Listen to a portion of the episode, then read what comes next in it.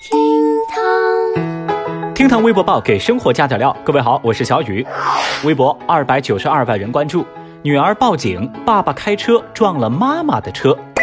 最近，温州交警接到一个女孩的报警电话，女孩在电话当中说：“警察叔叔，我报警，我爸爸的车呀撞了我妈妈的车。”这民警一时没跟上这女孩的思路，在几经确认之后，就了解了整个事件的脉络。说啊，这个女孩的爸妈下班之后各开一辆车一块回家，妈妈开着奥迪在前边，爸爸开着小货车在后边。两人一路行驶在一个路口等红灯的时候，在后方他爸爸开着的小货车来不及刹车，直接就追尾了妈妈开的奥迪。最后啊，交警在现场是开具了责任认定书，判定这位丈夫是全责。这起交通事故呀，也算得上有趣。有网友就说嘛：“大水冲了龙王庙，自家人撞了自家人哟。”有人也留言表示：“哎呀，这是跪搓衣板就能解决的问题，就不要麻烦警察叔叔了嘛。”还有网友精辟的点评说：“妈妈开奥迪，爸爸开货车，这个家庭地位嘛，一目了然呐。” 说到这儿呢，小雨我都能想象，当天晚上这家子的搓衣板可能是格外的冷啊。爸爸肇事，妈妈受损，女儿报警，这一家人算得上整整齐齐。但我也寻思哈，这事儿即便是他妈妈追尾，他爸爸呀也应该是全责。哎呦我的妈！微博二百二十九万人关注，韩国男子把三十九万纸币放微波炉消毒。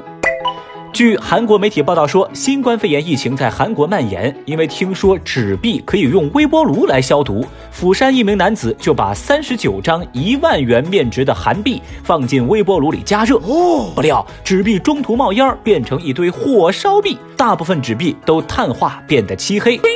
报道说，这名男子拿着被烤糊的纸币向银行求助，所幸啊，因为碳化部分不算多，三十九万韩元，最终男子成功从银行兑换获得三十三万韩元。天哪！话说啊，因为把纸币放进微波炉消毒，结果翻车，类似的剧情咱在节目当中也有提到过。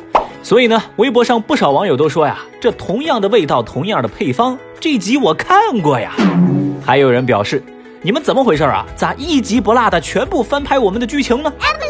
这事儿啊，让小雨觉得自己仿佛在看直播。幸好哈，这大部分纸币没被烧得彻底，要不然呢，他祖先可能以为自己收到假币了。嗯，都说多少次了，这纸币不能微波炉加热，应该放在水里煮开，然后大火收汁儿。那你看，隔壁小孩都馋哭了。好了，不开玩笑了，还是那句话。谁要是怀疑自己的钱上有新冠病毒，你们可以把钱交给我。老规矩，一万块以上我登门自提。一个字绝。微博一百七十八万人关注，男子迟到被骂后偷电动车上班。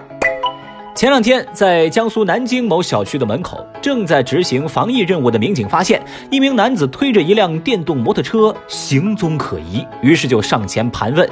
还没问几句，做贼心虚的男子立马坦白，眼前这辆电动车是他偷来的。该男子声称，因为坐公交上班迟到了，他老板就三番五次的当着所有同事的面狠狠批评他。他觉得老板的做法很伤自尊，为了挽回自己的尊严，就萌生了偷电动车骑着上班的想法。他觉得偷个电动车上班的话，那就不会迟到了嘛。目前，该男子因涉嫌盗窃他人财物被警方行政拘留。大爷，你先凉快吧啊！古人说知耻而后勇，但这男的呀，玩了一出知耻而后蠢，实在辣眼睛。那围观的微博网友们就说嘛：“这思路清晰，脑路清奇，小伙子智商太感人啦，太厉害啦！”还有网友则表示说：“哎，这次好了，啊，直接上新闻，你工作也没了吧？”这么说哈，对于网友们的调侃，小玉我不敢苟同。现在我们一块捋捋这名男子的逻辑。首先，因为迟到被领导训，所以他觉得自己被羞辱了。而为了挽回自己的尊严，他偷车被抓，现在上了热搜，被全国人民嘲笑。那现在就是羞辱感加倍。这脑回路理下来，我发现啊，他应该是喜欢被羞辱的感觉吧？真是高手。K.O. 微博二百四十七万人关注，穆雅兰称推荐产品获诺贝尔化妆学奖。最近，网红穆亚兰在直播带货的时候啊，声称自己推荐的一款化妆品获得过诺贝尔化妆学奖。这样的推销说辞不仅是贻笑大方，也被网友们群嘲。当然，这种说法自然是顺势登上了微博热搜。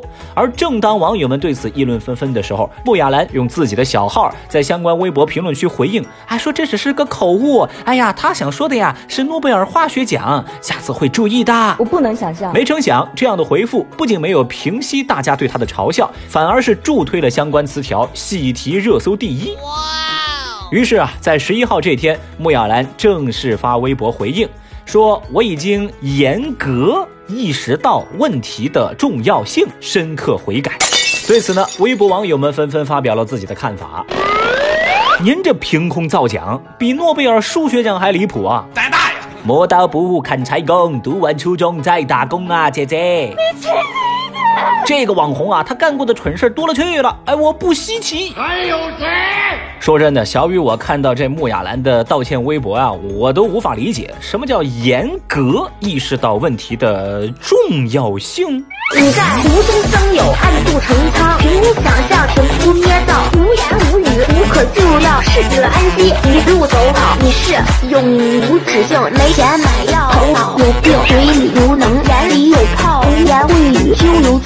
殃及无辜，祸害众生，仓皇失措，无可救药，人模狗样。无颜面对江东。现在问题来了，正在听节目的您，平时会买网红推荐的产品吗？节目下方评论区，会的扣一，不会的扣二。